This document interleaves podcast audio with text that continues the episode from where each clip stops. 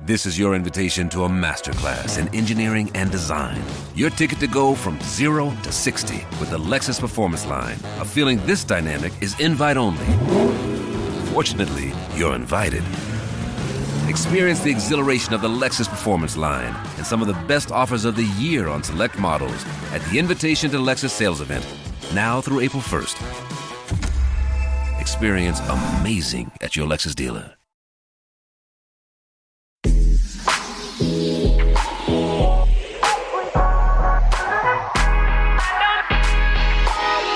Mad Dog und Wingman. Der Tennis-Podcast von Sky. Mit Michael Stich und Patrick Kühnen. So, liebe Tennisfreunde, da sind wir wieder, Mad Dog und Wingman mit unserem lieben Paul Häuser. Äh, die Tennissaison nähert sich dem Ende. Wir haben noch ein großes Event vor der Nase und wir haben aber tolle zwei Wochen hinter uns. Und meine letzten Tage waren so, oder die letzten zwei Wochen, ich war einen Tag in Basel beim Turnier und habe mir dort Live-Tennis angeschaut. Und ich war letzte Woche einen Tag in Paris und habe mir zwei großartige Halbfinals, naja, ein großartiges Halbfinale und ein nicht so großartiges ehrlicherweise angeguckt.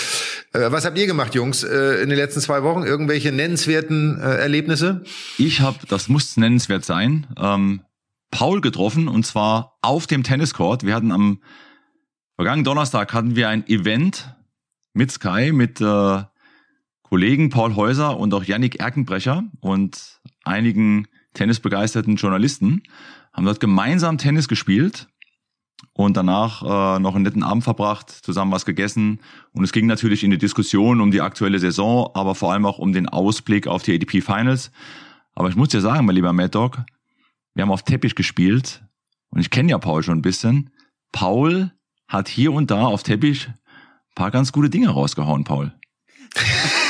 Aber eigentlich kommt es meinem Spiel überhaupt nicht entgegen. Und ich kann euch sagen, liebe Zuhörerinnen und Zuhörer, der Slice von Patrick, der flutscht immer noch richtig durch. Und auf einem Teppich ist das wirklich gnadenlos teilweise. Also ja, du hast da Möglichkeiten, den Chord zu öffnen und hast uns rumgescheucht. Und das sah alles, das sah bei dir alles wie immer so entspannt aus. Der Slice also ist war, heiß. Kennst du doch, Paul? Ja, der Slice ist heiß. Ja, Aber Michael, erzähl mal, wie war es denn in, in, in Basel und Paris? Ja, genau. Ja, es war, also fangen wir mal Paris an, weil die Erinnerung ist noch wesentlich frischer. Ich habe mir die beiden Halbfinals angeguckt. Ähm, einmal Rune gegen Felix Auger aliassim und dann natürlich Djokovic gegen Tsitsipas. Und das erste Halbfinale Rune gegen Auger aliassim war nicht gut, muss man ehrlicherweise sagen, weil Auger Aliassim wirklich platt war. Ähm, nach drei Turniersiegen und beim vierten Turnier in Folge dann im Halbfinale zwischen, der hat wirklich äh, eine Menge Tennis gespielt, muss man sagen. Äh, und Rune hat so, hat ja auch viel gespielt. Stockholm gewonnen, äh, Basel äh, Finale verloren gegen Auger Aliassim und dann auch Paris, also auch Back-to-Back, -back, wirklich drei Turniere. Und der Junge war so dieses jugendliche Leichtigkeit, ne? Da gab es kein Halten. Äh, total motiviert, hoch engagiert und hat mich mit seiner Art des Tennis live, muss ich sagen, auch noch mal mehr schon überrascht. Ähm, kann ich gleich noch ein bisschen drauf eingehen. Und das andere Match war natürlich Tsitsipas Djokovic war ein tolles Tennismatch. Also war war alles dabei, was man sich vom Tennis wünscht und von so einem Match. Und äh, die beiden Jungs äh, haben die Zuschauer begeistert. Ja, ich habe das auch gesehen. Ich habe das Halbfinale mir angeschaut am Fernseher. Felix Auger Aliasim gegen Rune. Und was du sagst, ähm, ja, hat sich ja schon an der Körpersprache ja gezeigt. Ne? Also Felix Auger Aliasim hat natürlich sich bemüht im zweiten Satz. Da war das eine lange Spiel, ne? 10 Minuten, 15 Minuten bei Aufschlag des Kanadiers und äh, als es dann zum Break, glaube ich, kam, ich weiß, das Break zum 4-1 oder so, äh, da war natürlich dann das Match eigentlich fast schon durch, aber er hat versucht drin zu bleiben, aber Holger Rune schwimmt im Moment, schwimmt auf einer Welle, ist auf Wolke 7 Total. Und was du gesehen hast bei diesem Match, das war ganz faszinierend, weil wir, ich war da mit Kunden auch und äh, du hörst natürlich dann so von dem klassischen Tennisfan auch so ein bisschen Feedback und du konntest diese Unterschiede. Ein Felix Auger aliassim, der ja sehr in sich ruht, kaum Emotion zeigt, immer eigentlich, du hast das Gefühl, der schläft gleich ein, das meine ich nicht despektierlich, sondern das meine ich so dieses wirklich in sich ruhend und ein Holger Rune, wo du das Gefühl hast, das ist wie der Energizer. Da ziehst du am Bändchen hinten und der läuft und läuft und läuft. Der kann ja selbst beim Seitenwechsel die Füße und die Hände nicht stillhalten. Also unglaublich auch diese Gegensätze zu sehen und die beiden Jungs sind ja vom Alter auch nicht so weit auseinander. Der, der eine, der gar nicht zur Ruhe kommt und der andere, der wirklich puh, so sehr in sich ruht. Das alleine diese Kontraste neben dem Tennis zu sehen, war sehr ich interessant. Ich habe da auch hingeschaut. Also Holger Rune hat schon auch, finde ich, in dieser in diesem langen Spiel fand ich sehr sehr viel Kontakt auch gehabt mit seiner Box. Also sehr viel rausgeschaut und das muss ja nicht immer ganz so gut sein, wenn man zu viel draußen ist, aber das war schon äh, sehr, sehr beeindruckend, was er gezeigt hat. Vor allem, hey, wenn der Ball auf der Vorhand ist, dann gibt's aber sofort Vollgas. Ne? Ja, wobei, und das sieht man im, Fernsehen nicht so richtig. Also du siehst zum einen, was du beschreibst ja, weil die Kamera nicht immer auf ihm ist, wie viel er rausguckt. Er guckt eigentlich nach jedem Ballwechsel raus in seine Box. Und ich habe, äh, Patrick Moratoglu war ja da, ist ja auch eine Erfolgsstory, muss man jetzt sagen. Drei Wochen neuer Trainer, wir haben drüber gesprochen im letzten Podcast. Was macht das? Ich habe Patrick Moratoglu in Basel getroffen im Hotel, weil wir waren im Spielerhotel und bin dann zu ihm gegangen und habe Hallo gesagt und äh, hatte eine Maske auf und sagte, ob er denn wüsste, wer ich bin, so, weil ne, weißt du ja nicht, er rechnet ja auch nicht mit mir und dann sagt er, doch, doch, er hätte früher schon mal Tennis geschaut, also er, er könnte sich noch erinnern, so ich sage, das ist ja sehr nett von dir. Ähm, und da scheint eine sehr besondere Beziehung zu sein, weil sich der Fokus von Holger Rune natürlich jetzt auch so ein bisschen vom Vater Mutter so ein bisschen verschiebt oder entlädt, auch auf Patrick Moratoglu. Ähm, und der hat eine unglaublich positive Ausstrahlung. Also eine sehr erwartende Ausstrahlung. Also er ist keiner, der jetzt ne, lächelt oder macht oder tut, aber der sehr viel die Faust zeigt und, und unterstützen da ist, aber auch durch seine ganze Körperhaltung schon sagt, Junge, da geht noch was irgendwie. Das war, war sehr beeindruckend, muss ich sagen. Und du sagtest Vorhand, die Rückhand ist für mich der stärkste Schlag von Holger Rune. Rückhand down the line, da muss ich echt sagen, der spielt schon relativ schnell unglaublich schneller Arm. Da, da müssen wir gleich nochmal genauer drauf eingehen. Vielleicht noch kurz zu Basel, Michael. Hast du dort auch Rune Auger Aliassim gesehen? Ähm, ich weiß gar nicht mehr genau, was ich da nee, gesehen habe, ehrlicherweise, ja. Genau. Dort war es Nee, das Finale ja. habe ich nicht gesehen. Nein, nein, ich habe äh, ich habe auch das Halbfinale oder Viertelfinale, ich bin mir gar nicht mehr sicher, deswegen ich denke immer so von Woche zu Woche. Aber da habe ich äh, Rune auch gesehen, logischerweise, aber äh, nicht das Finale. Das habe ich genau, nicht gesehen. Dort war es das Finale. Auger Aliassim hatte jetzt 16 Siege in Folge und dann wurde er letztlich gestoppt von Holger Rune. Und bei Rune finde ich natürlich ganz besonders die Story Paris-Bercy. Der hatte in der Runde eins, da habe ich noch kommentiert gegen Stan Wawrinka, hatte er drei Matchbälle gegen sich. Also gewinnt dann am Ende das Turnier mit dreimal Matchball down und wir müssen natürlich über das Finale gegen Djokovic sprechen. Habt ihr es sehen können? Djokovic war im dritten Break vorne und dann dieses letzte Aufschlagspiel, 6 zu 5 dritter Satz für Rune. Und für mich war es so dieses klassische Aufschlagspiel, jetzt passiert das Break, jetzt wird Djokovic nochmal alles reinwerfen. Und so war es auch. Djokovic hatte dann auch, ich glaube, insgesamt sechs Breakchancen in diesem Aufschlagspiel. Es hat nicht enden wollen, aber Rune Rune hat's gezogen. Und die Art und Weise, wie er auch auf die Punkte draufgegangen ist, so unbekümmert, 19 Jahre und ich finde ihn wahnsinnig komplett. Wie, wie seht ihr ihn? Also zum einen muss ich sagen, kam man natürlich mit enorm viel Selbstvertrauen schon nach Paris. Das macht ganz, ganz viel aus. Und äh, wenn man es einfach formulieren will, dann geht ein Sieg gegen Djokovic natürlich nur über Eigeninitiative, über das eigene Spiel, über die offensive Spielweise. Und äh, an dem festzuhalten über diese drei Sätze, das fand ich sehr, sehr stark von Holger Rune. Allerdings war das auch der Weg der letzten Wochen, den er gegangen ist. Und es ist auch grundsätzlich sein Spiel. Aber dass er dann in der entscheidenden Phase eben dann auch, äh, sage ich mal, ruhig geblieben ist und die Big Points gemacht hat, zeigt eigentlich schon so, wo er herkommt vom Mindset her, von der Zielsetzung, die er hat. Wir haben das ja im vorigen Podcast schon mal angesprochen. Das war schon enorm stark, aber Selbstvertrauen macht natürlich wahnsinnig viel aus. Trotzdem muss ich sagen, jetzt vor den Finals in Richtung Turin denkend, Djokovic ist zum richtigen Zeitpunkt da. Ja, und man kann das sagen im Final. Also Djokovic ist einfach Djokovic. Er gibt dir ganz, ganz wenig. Äh, äh er hat wenig Schwächephasen gefühlt immer wieder so im Vergleich zu vor zehn Jahren vielleicht die ein oder andere mal ein bisschen mehr, wo er auch mal zwei, drei leichte Fehler macht, wo man schon sagt, das ist man von ihm gar nicht gewohnt, so, aber er ist auch nur ein Mensch. Was Rune aber von all den anderen Youngstern unterscheidet und da wirklich an unsere Zuhörer auch, wenn ihr euch die Finals anschaut, achtet mal drauf, wenn er denn spielen sollte, Holger Rune, ähm, ist der erste Spieler seit langer Zeit, der beim zweiten Aufschlag auf den Return draufgeht. Keiner, der sich zwei Meter hinter die Grundlinie stellt und wartet, sondern er nimmt den Ball unglaublich früh im Steigen und entwickelt eine Pace bei den Returns, die man konnte das im Halbfinale gegen Ogier Aliassim besonders sehen. Aliassim hatte teilweise gar keine Zeit, sich zum nächsten Schlag zu stellen, weil der Return so schnell zurückgekommen ist. Und das hebt Holger Rune im Moment gerade von den anderen ab wie du sagst, Paul, vielleicht so ein bisschen jugendliche Leichtigkeit, macht sich über nichts Gedanken. Es ist aber auch sein Spiel. Er will den Punkt gewinnen. So.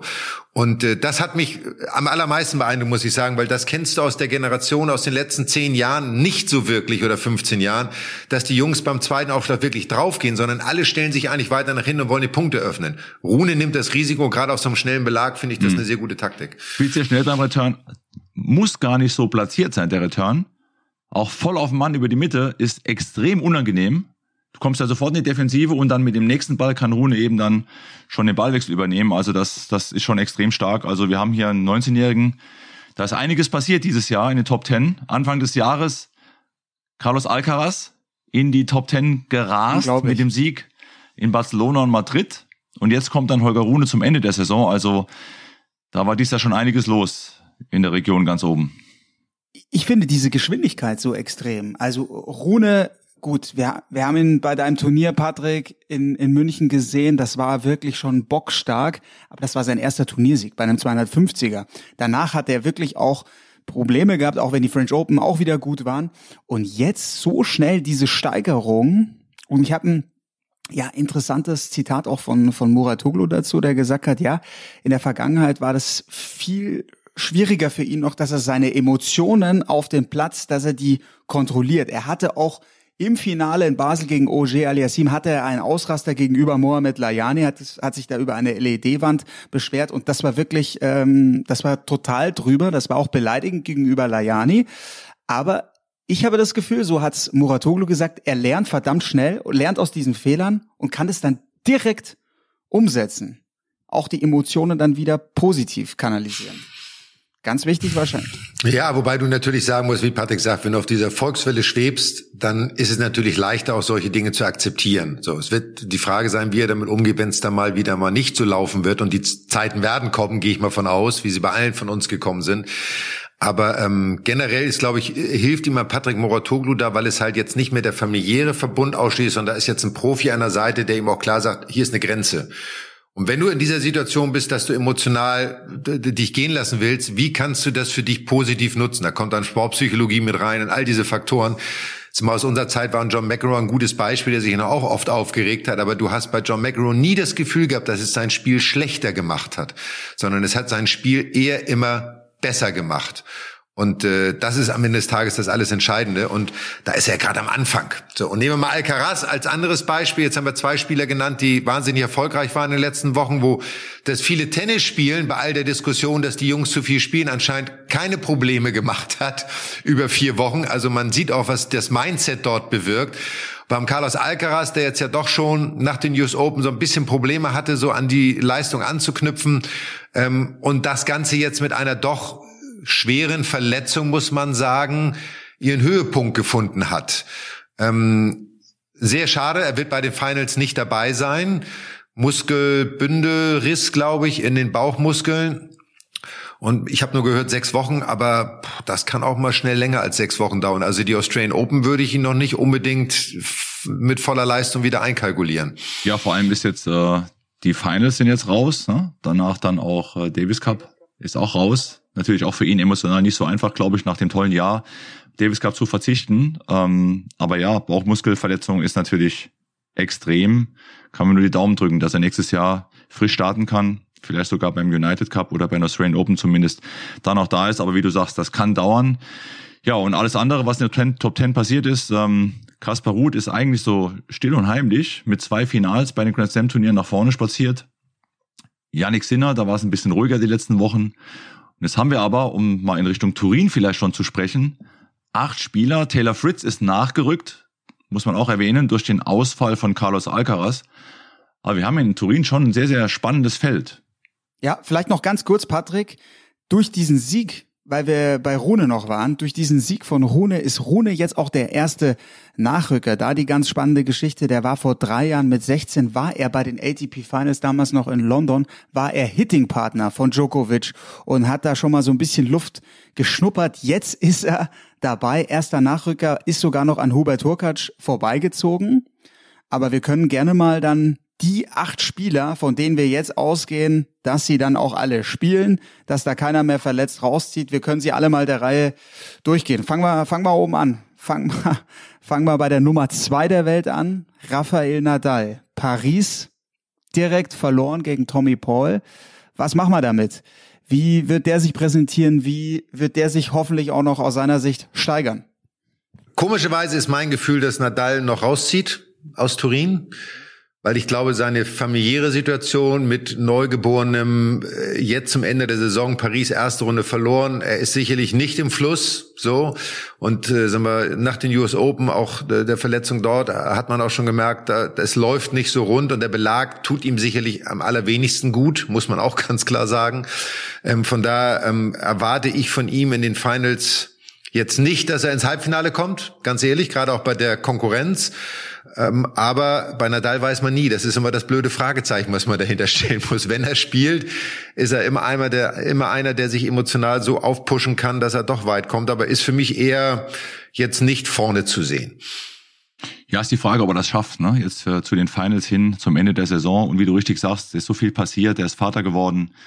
Wir haben jetzt zu Beginn der Saison ja sein starkes Comeback in Melbourne gesehen und wahrgenommen, als er zum einen den 250er gewonnen hat und dann natürlich die Australian Open. Also es war schon, schon enorm stark und ähm, damit hat auch keiner gerechnet. Aber ich muss sagen, ich gehe da mit.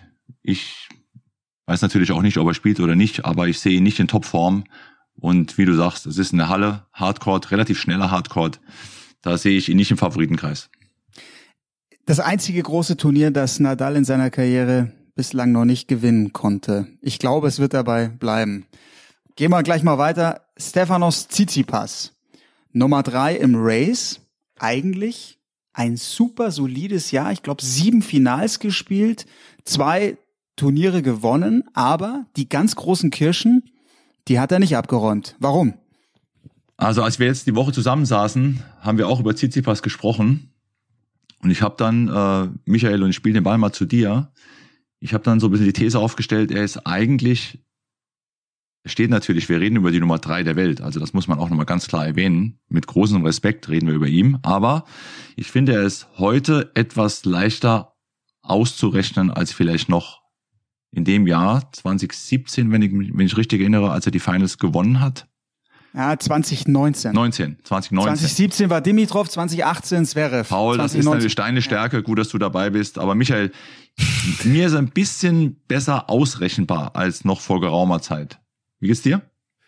Ja, ich finde das genauso. Ich habe mir, wie gesagt, in Paris gesehen, im Halbfinale gegen Djokovic, da hat er sehr schlecht angefangen und hat genau gespielt, wie Tsitsipas spielt. So.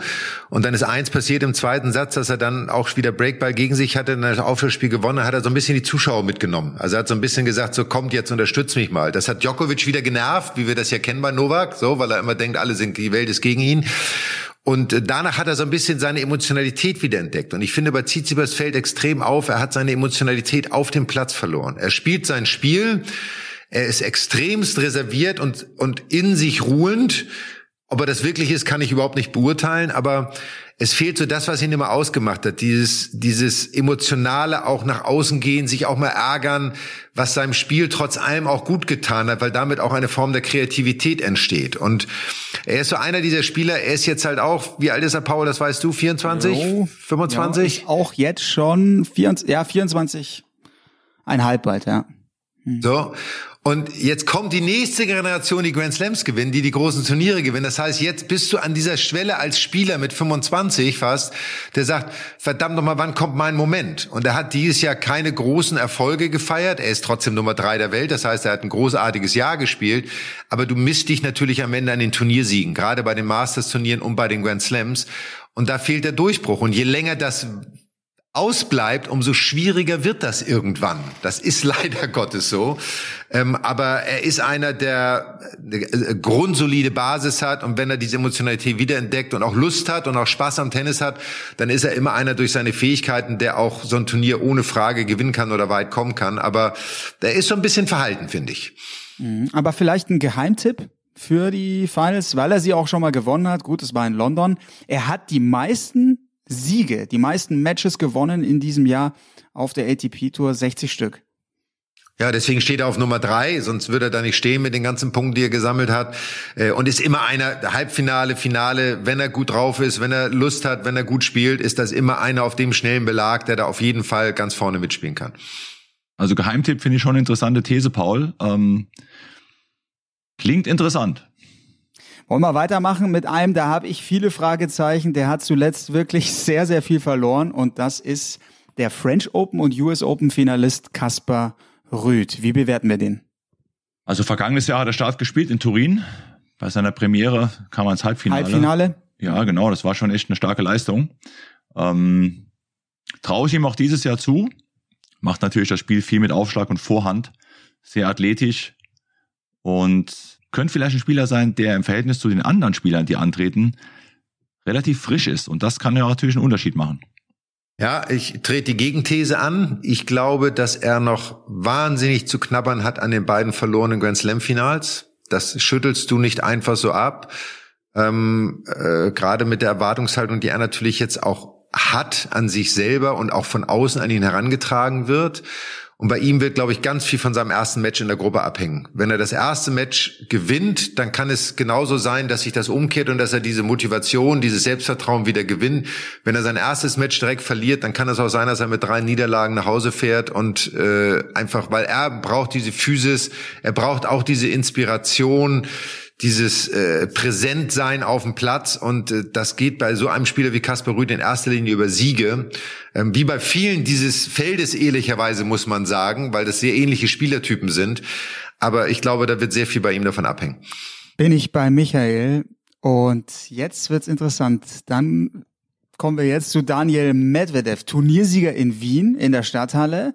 Dann aber die Woche drauf Paris-Bercy direkt ausgeschieden gegen Alex de Menor. Ja, also Medvedev ist so ein bisschen, äh, wie soll ich das sagen, das Buch mit drei Fragezeichen irgendwie dieses Jahr. Ähm, ich glaube, was bei ihm passiert ist, ist, dass er auch, kann ich mir auch vorstellen, so ein bisschen auch müde ist über die letzten zwei Jahre, die er nun wahnsinnig erfolgreich gespielt hat. Sein Spiel wird für die Gegner immer leichter ausrechenbar. So. Zu unserer Zeit wäre das so ein Spieler gewesen, ähm, so ein klassischer Counterpuncher, der dir am Ende nicht wehtut, wenn du geduldig bist und aggressiv bist ähm, und der selber eigentlich die Spiele nicht gewinnt, also die Punkte nicht aktiv gewinnt, weil er sie gestaltet. Ich sag mal, damals war es bei uns, gab es dann Andrei Chesnokov, der nicht in der gleichen Liga ist, aber ein Chesnokov war ein unglaublicher Counterpuncher. Wenn du das Spiel gemacht hast, dann war er jemand, der immer gefährlich war. Wenn du den Ball irgendwann nur hingespielt hast, dann wusste er teilweise nicht so genau, wie er die Punkte selber strukturieren soll. Und ich glaube, das haben die Spieler bei Medvedev so ein bisschen rausgefunden dass sie wissen, je härter wir schlagen, das wird nicht besser, sondern wir müssen die Punkte anders strukturieren. Und darunter hat er so ein bisschen gelitten, gerade in der Halle. Und wie gesagt, ich glaube auch, dass er irgendwann kommt dieser Punkt, wo du nach zwei Jahren so erfolgreich spielen, auch irgendwann ist der Akku einfach auch mental mal leer und er hat einfach kein gutes letztes Vierteljahr gespielt. Auch Turniersieg in Wien, ja. Aber das ist natürlich nicht unbedingt sein Anspruch. Er hat natürlich andere Erwartungshaltungen. Ähm, von daher, ähm, ja, wird auch spannend zu sehen. Ist so ein bisschen wie Kaspar Ruth. Ähm, na, also du weißt nicht so richtig, was kommt und wie, wie die Motivation sein wird und die mentale Fitness sein wird. Ganz kurz noch, weil du Chesnokov angesprochen hast. Stich Chesnokov. Ich weiß, das tut vielleicht ein Paul, bisschen gut, weh, dass du aber, ansprichst. aber das müssen wir Ja, den natürlich auch Zuschauern... Ja, das, da war doch was, Michael. Wie oft? Also erstmal erklär du am besten, was war das für ein Match damals? Davis Cup? Und wie oft denkst du da Ich noch habe dran? keine Ahnung, wovon du redest. Gel- keine Ahnung, wovon Patrick, du redest. Du mir. Ja, ich war damals in Basel. Ich war damals in Basel und habe dort Turnier gespielt, Quali gespielt, glaube ich. Und habe das im Fernseher mir angeschaut und habe ins Sofa gebissen, mehrmals, wie viele Tennisfans auch. Also es war ein, äh, ich sag's mal, schlimmes Erlebnis, glaube ich. Mhm. Ja, ich habe beim Opa geschaut. Ja, Für, Michael. für mich am schlimmsten. Also neun Matchbälle am Stück vergeben bei eigenem Aufschlag. Und hättest du, und ich habe also mal Statistik gesehen, wenn du neunmal Surf Volley spielst, gehst du davon aus, dass dein Gegner irgendwann mal einen Fehler macht. Irgendwas macht, so. Aber er hat keinen Fehler gemacht. Und ich weiß noch, Niki hat irgendwann mal zu mir gesagt, glaube ich, dem sechsten Match bei mich, jetzt bleib doch mal hinten. Aber ich war so in der, in der, in der Zone sozusagen, dass ich gesagt habe, nee, ich, der muss irgendwann einen Fehler machen. Das gibt's nicht. Das kann nicht sein. Das ist nicht normal. Und er hat's nicht gemacht. Neun Matchbälle verloren, ähm, das Match verloren, den Davis Cup Teil verloren. Ähm, so, aber von daher denke ich nicht mehr so oft dran, weil ich kann es mir heute noch nicht vorstellen, dass mir das wirklich passiert ist. Also von daher abhaken. Ja, nochmal kurz zu Medvedev. So, dann kommen wir mal Medvedev, zu, um das rund zu machen. Ja, ja. Ähm, ja man, man kennt eben auch sein Spiel jetzt. Ne? Hat einen tollen Aufschlag, spielt dann von der Grundlinie eben auch äh, viel zentral. Wenn er außen ist, geht er die Linie lang. Also ist, glaube ich, auch abhängig davon, wie er startet, wie es noch die Reserven auch sind, wie der Fokus ist bei ihm. Ich finde, er hat ja so immer, so, so wenn er gut drauf ist, hat er so einen Schalk im Nacken und probiert einfach mal ein paar Sachen überraschenderweise aus. Ich glaube, darauf es drauf ankommen, dass er auch wirklich frei ist und kreativ ist und einfach Lust hat auf Turin und sich dort nochmal voll reinhängt. Ja, aber das Gefühl hatte ich auch so ein bisschen, dieses Spiel ist dekodiert. Da haben die Gegner was entschlüsselt. Sie wissen, okay, Medvedev, klar, ist immer noch sein A-Game. Also wenn er das abrufen kann, ist er für die meisten zu stark. Aber beim Top-Top-Level, da die Gegner können sich gut darauf einstellen und, und wissen, wie sie ihn zu knacken haben. Führt uns direkt zum nächsten. Der war ja auch schon ganz nah dran, Medvedev bei den Australian Open zu schlagen. Jetzt, ich habe es gesagt, 16 Siege in Folge. FAA Felix Auger Aliassim. Wie frisch und wie heiß kommt er daher für die Finals? Weil eigentlich von der Form her war er jetzt doch der beste Hallenspieler in dieser Saison. Also heiß auf jeden Fall. Die entscheidende Frage wird sein, wie sieht's mit seinen Kräften aus? Körperlich und wie sieht's auch mit äh, ja mental? Natürlich hat er Selbstvertrauen, aber es kommt darauf an, wie er körperlich beieinander ist und wie heiß er auf die Kugel ist dort. Nach diesen ganzen Matches, nach den anstrengenden Wochen. Ja, also ich hätte mir, glaube ich, für ihn gewünscht, wenn ich sein Trainer gewesen wäre, zu sagen, lass Paris aus, habe ich, glaube ich, auch im letzten Podcast gesagt, ähm, um dann das mitzunehmen, um sich dann auf die Finals wirklich vorzubereiten. Er ist einen anderen Weg gegangen. Ähm, er ist körperlich sicherlich durch, kaputt, muss man sagen, nach diesen vier Wochen. Ähm, jetzt könnte man sagen, er hat eine Woche Zeit äh, und kann sich ein bisschen erholen, aber du reflektierst natürlich auch über das, was passiert ist und musst dich wieder neu motivieren. Ich glaube, vom Typ her ist er jemand, der das kann, der auch so in sich ruht, dass er in der Lage ist zu sagen, ich schalte jetzt eine Woche ab, ein bisschen leichtes Training, ein bisschen Bälle schlagen, weil ich meine, besser als er gespielt hat, kann er ja kaum noch spielen so.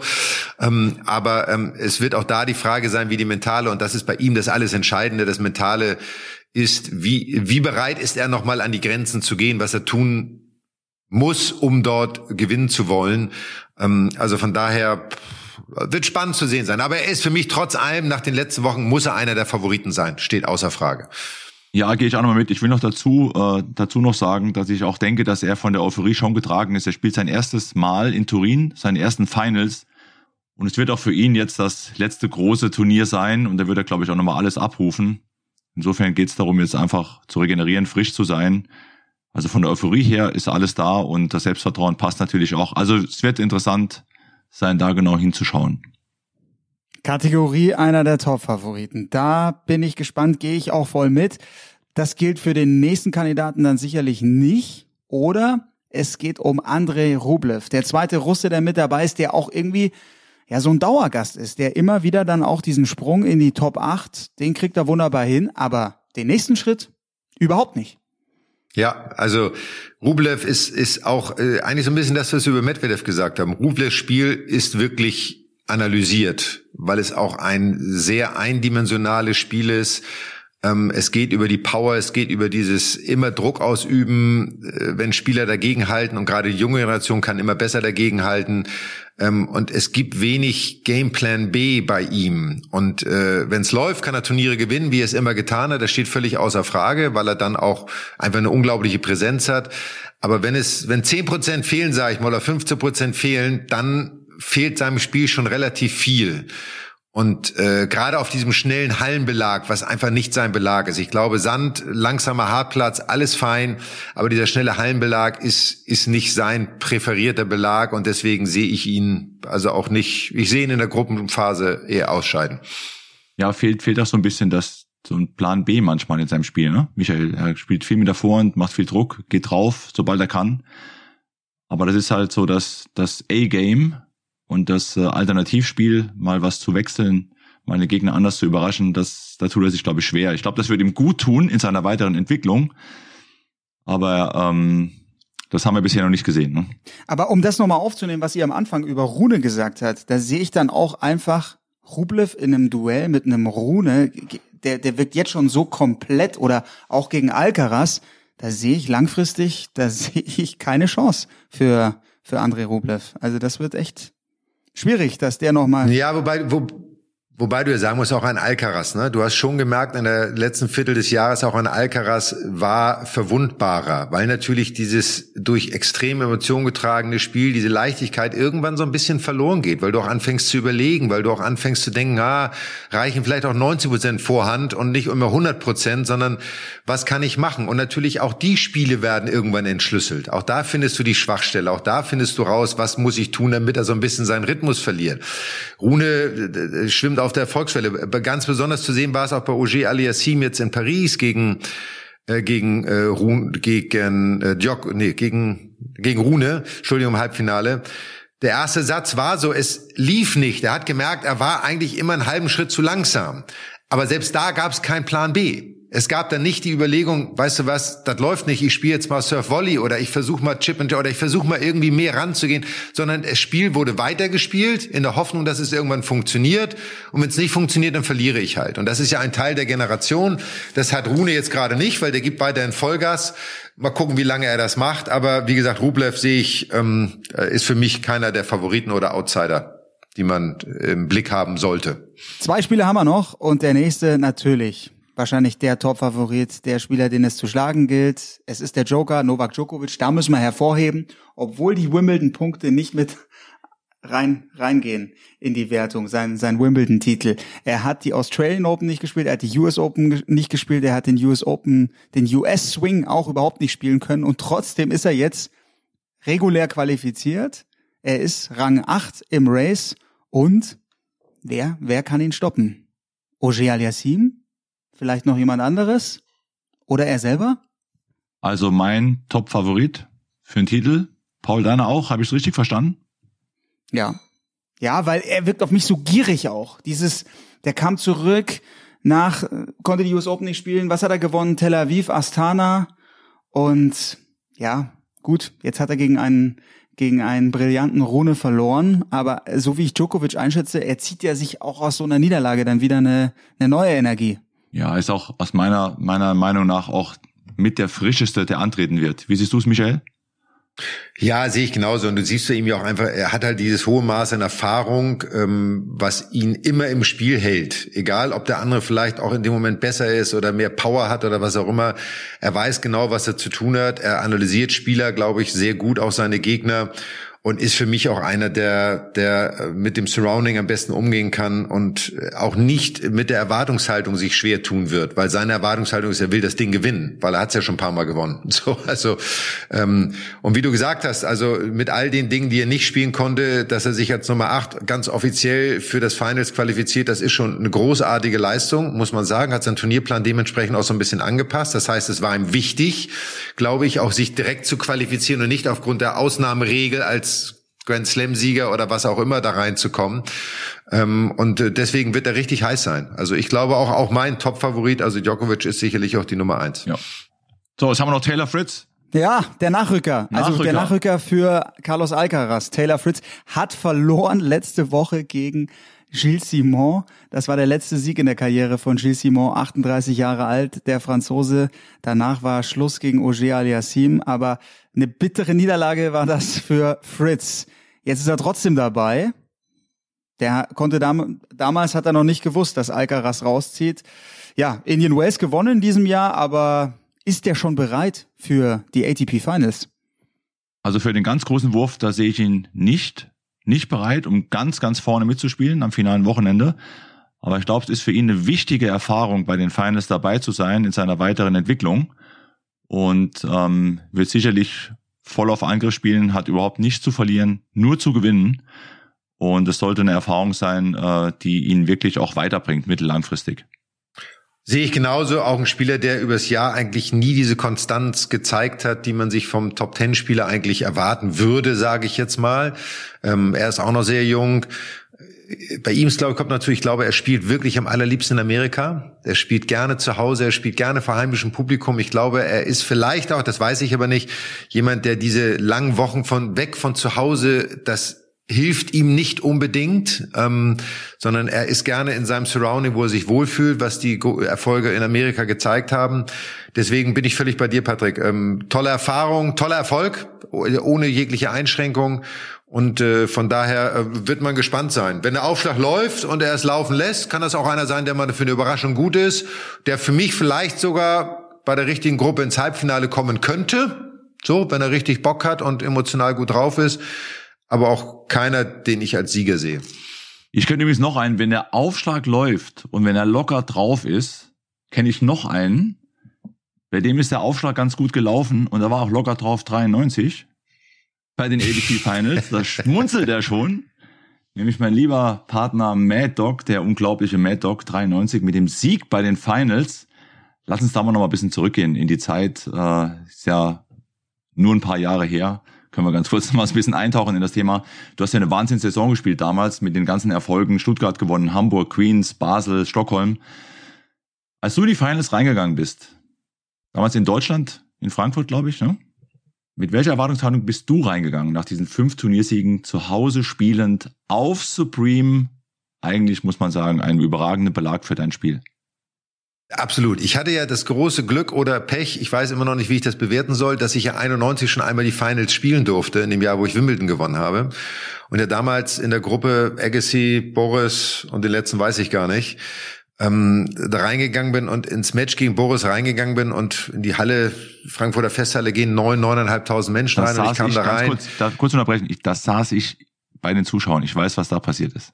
Das war so, Wahnsinn. Und ich hatte halt das Gefühl, so irgendwie 8000 Menschen sind gegen mich und 1500 für mich. Das hat mich damals sehr angefasst. Hab dann ja sehr schnell gelernt, dass ich das anders betrachten muss, dass die nicht gegen mich waren, sondern dass sie im Endeffekt für Boris waren. Auch zu Recht aufgrund seiner Erfolge. Kleine Anekdote dazu, nachdem ich dann äh, meine ersten beiden Matches verloren hatte, hätte ich gegen Agassi gewinnen müssen im letzten Gruppenmatch, damit Boris noch ins Halbfinale kommt. Und er kam dann zu mir in die Kabine und äh, sagte, Mensch, du pass auf, ne, häng dich rein und ne, gib alles. Und habe ich gesagt, du, was hab ich, was kriege ich dafür? Und dann sagt er, wie, was kriegst du dafür? Sagt er, was, was krieg ich dafür? Ich mich total rein. Sagt er, ja, was willst du haben? Sagt er, eine schöne Rolex-Uhr. dann hat er gesagt, okay, wenn du gewinnst, kriegst du eine Rolex-Uhr. So. Es kam nicht dazu. Ich bin von Agassi ziemlich äh, schnell abgebügelt worden. Und deswegen hatte ich dieses eine Jahr Erfahrung und 93 dann wieder in die Finals zu kommen, äh, war so nach dem Jahr sehr erfolgreich gespielt, hatte keine Angst vor niemandem so ungefähr. Und ich war schon, es war eines meiner Ziele auch immer. Ich wollte die Finals mal gewinnen. Also wenn du schon dabei bist. Und das war in dem auch so, ich war nach Samples nun äh, Nummer zwei und, und, und äh, hatte auch wirklich auf den Belag und sehr erfolgreich gespielt und ähm, wollte da hin und wollte gewinnen, gerade vor heimischem Publikum. Also das war das Ziel und am Ende des Tages äh, brauchst du immer ein Quäntchen Glück, ein bisschen die richtigen Matches zur richtigen Zeit. Hatte dann in der Gruppe, glaube ich, ich habe gegen Chang gespielt, habe gegen Courier gespielt und gegen Andrei Medvedev. Medvedev, so. Also alle Spieler, die eigentlich auf dem Blag jetzt nicht so waren, aber ich habe, glaube ich, in, gegen Chang in drei Sätzen gewonnen. Ein komisches Match irgendwie, habe gegen Courier gewonnen, der damals während der Seitzenwechsel ein Ja, Buch gelesen hat. erinnern. War das in deinem Match? War das gegen Ja. dich? Das ist ja eine ganz bekannte, war- ganz bekannte Ja. Nummer. Ja, und jetzt kommt die Krönung dieser ganzen Nummer. Ich habe ihn jetzt irgendwann vor einem Jahr mal angeschrieben, weil das ist einer der wenigen Menschen, mit denen ich auch gefühlt befreundet bin, den ich sehr schätze und respektiere und habe ihn irgendwann gesagt, weißt du was, hast du dieses Buch eigentlich noch? Weil das ist ja wirklich ein Sportmemorabila. Das erste und einzige Mal, glaube ich, ein Spieler während eines Matches. Und er hatte dieses Buch aus dem Lager gekramt und hat mir das Buch mit einer kleinen Widmung dazu geschickt. Also ich habe dieses Buch von dem Finals 93 jetzt auch bei mir zu Hause liegen. Uh, ein Fall Ja, ja. fürs Museum. Sehr gut. Wahnsinn. Das ja, und dann halt die, die deutschen Fans dann natürlich ähm, und dann äh, Ivanisevic natürlich auf dem Belag auch aus seinem Lieblingsbelag, ich glaube 7-6, 7-6 das Match gewonnen, äh, enge Kiste immer und im Finale gegen Pete, ja, den habe ich einfach platt gemacht. Ne? da gab's kein Halten. Genau, Paul, bevor du Luft holst. 5 zu 0 Tiebreaks gespielt, Michael. Im Halbfinale, du hast eben angesprochen, gegen Goran 7-6, 7-6. Es gab noch ein Tiebreak, glaube ich, im Match gegen Chang. Und gegen Pete war es 7-6, 2-6, 7-6, 6-2. Genau. 5 zu 0 Tiebreaks. Auch für unsere Hörer. Hast du eine besondere Strategie gehabt beim Tiebreak oder hast du irgendwie, auf was hast du dich fokussiert? Gerade bei diesen Tiebreaks, weil es ja dann doch der entscheidende ist im Satzende. Na, ich konnte mich natürlich immer schon sehr auf meinen Aufschlag verlassen. Der musste natürlich kommen, logischerweise. Aber das war immer so das klar, du musst deine eigenen Punkte beim Aufschlag gewinnen. Ähm, und ich konnte gerade bei Pete zum Beispiel, äh, konnte ich den Aufschlag relativ gut lesen. Oder es gab gewisse Systeme, die er hatte, wann er bei welchen Spielständen wohin serviert hat. Vorteilseite oder Einstandseite. Ähm, und natürlich brauchst du immer auf dem Belag immer das Quäntchen Glück, dass du die richtige Seite pickst und genau den Treffpunkt auch hast.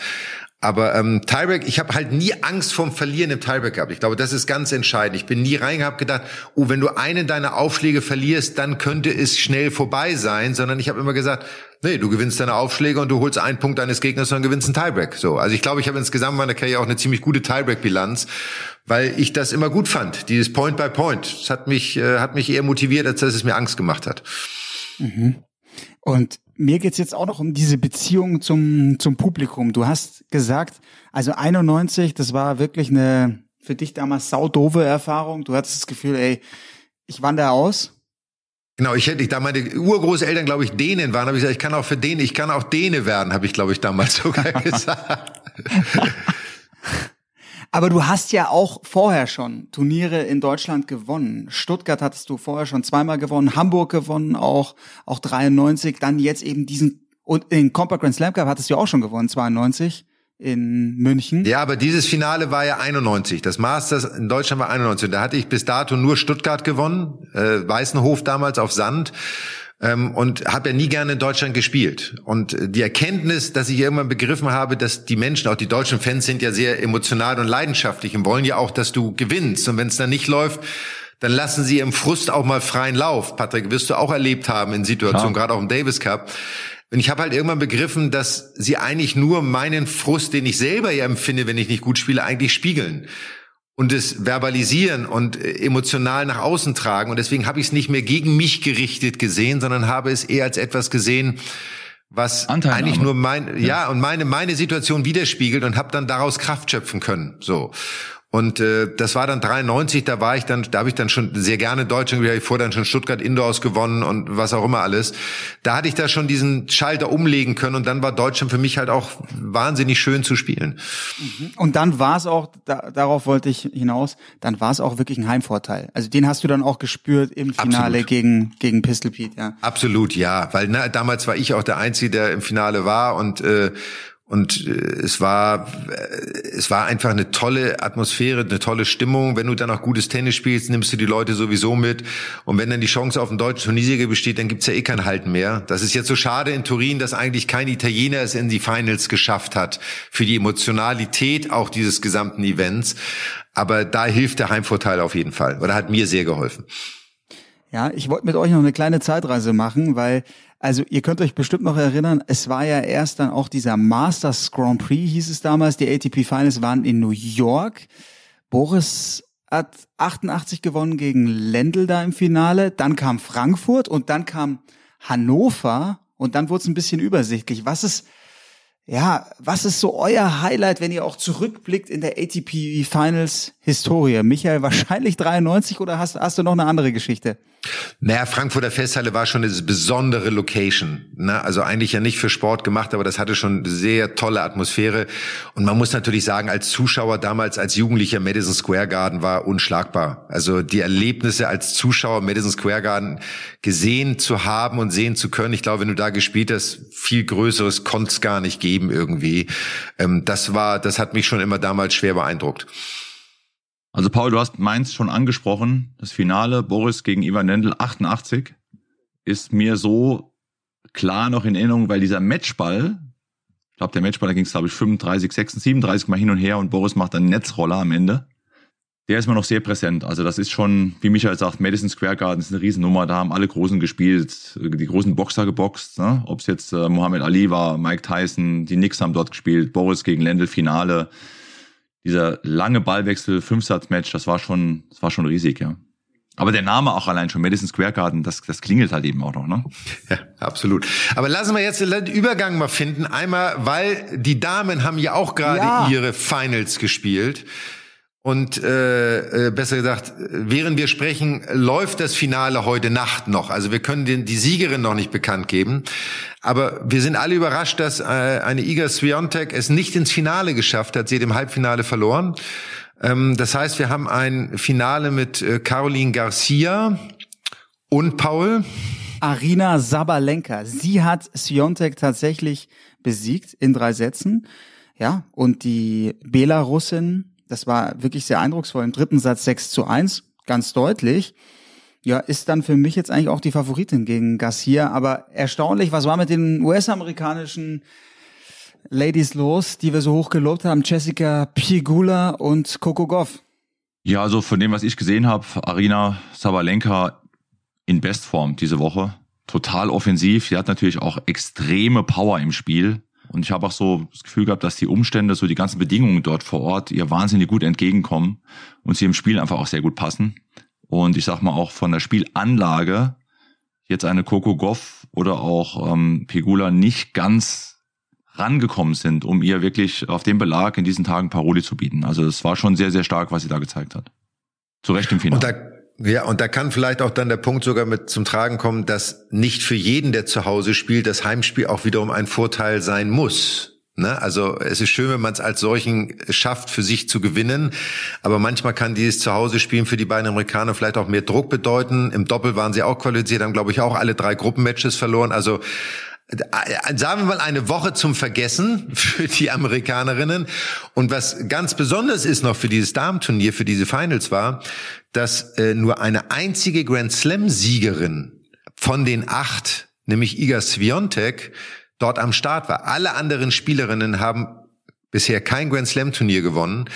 Äh, Rybakina äh, hat zwar Wimbledon gewonnen, aber es haben keine Punkte gezählt, deswegen war sie nicht dabei. Steht, glaube ich, auf 20 oder 21 in der Welt. 21, ja. ja. Ähm, eine, ähm, jetzt bist du wieder besser. Iga Swiatek hat die French Open und die US Open gewonnen.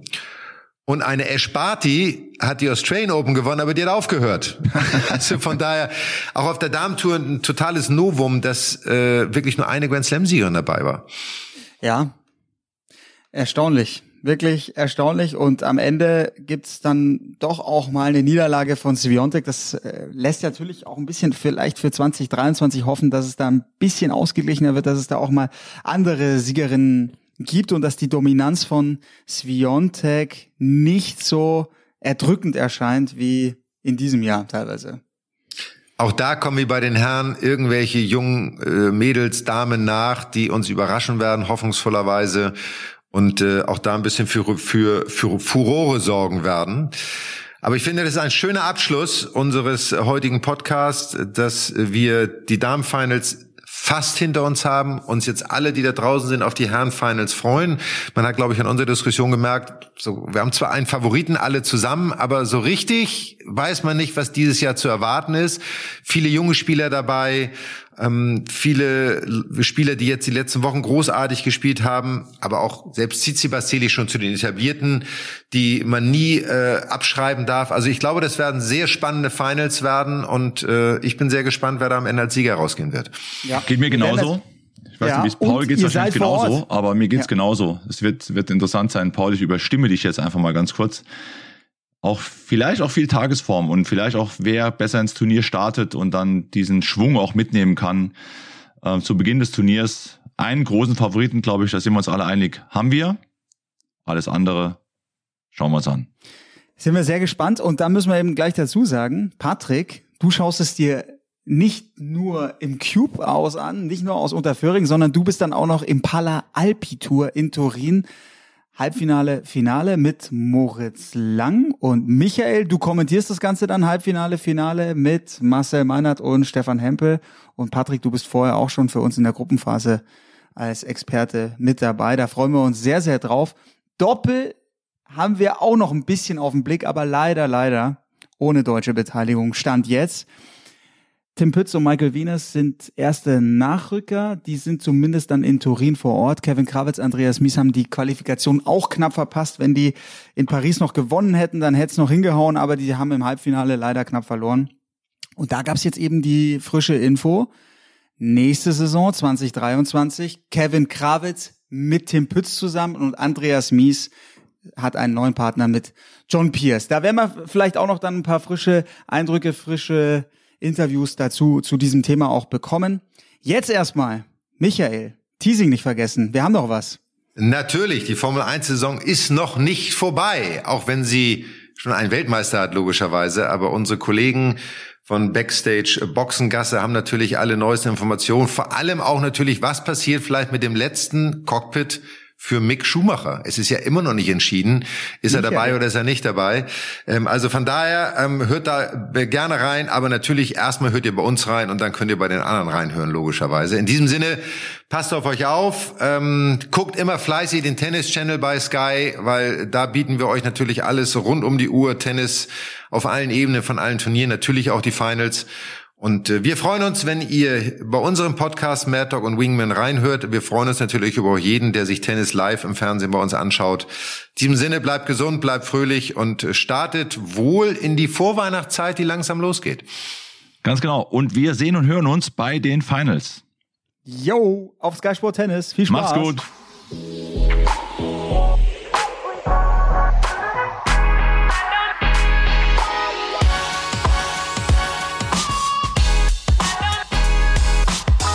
Mad Dog und Wingman ist eine Produktion der Podcast-Bande im Auftrag von Sky. Neue Folgen gibt's alle 14 Tage, immer mittwochs, überall, wo es Podcasts gibt.